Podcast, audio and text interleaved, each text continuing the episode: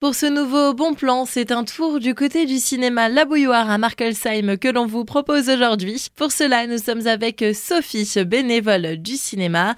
Le premier rendez-vous dont on va parler, ce sera le vendredi 14 avril à 20h avec un ciné-échange en présence du réalisateur. C'est Daniel Schlosser, réalisateur de ce documentaire La forêt c'est la classe, qui viendra pour répondre à vos questions après le visionnage de ce film. Le ciné-échange est en partenariat avec les Jardins de Gaïa. Au Danemark et en Suisse, les enseignants qui font l'école au dehors disent les nombreux bienfaits pour leurs élèves en termes de comportement, de progrès et de résultats scolaires. En France, cette pratique pédagogique en plein air se répand dans le secteur public, mais l'expérimentation reste isolée et encore rarement régulière. Le mardi 18 avril, c'est un nouveau croc avant le clap qui attend les spectateurs, l'occasion de se restaurer avant une séance de cinéma. À partir de 19h, la section cinéma propose le fameux croque-monsieur avec sa petite salade qui est servie par les bénévoles de la bouilloire. Ensuite, je vous donne rendez-vous avec Jean Dujardin pour son nouveau film Sur les chemins noirs, inspiré du roman de Sylvain Tesson sorti en 2016. Un soir d'ivresse, Pierre, écrivain explorateur, fait une chute de plusieurs étages. Cet accident le plonge dans un coma profond. Sur solide hôpital, revenu à la vie, il se fait la promesse de traverser la France à pied, de Mercantour au Cotentin. Un voyage unique et hors du temps à la rencontre de l'hyper-ruralité, de la beauté de la France et de la renaissance de soi.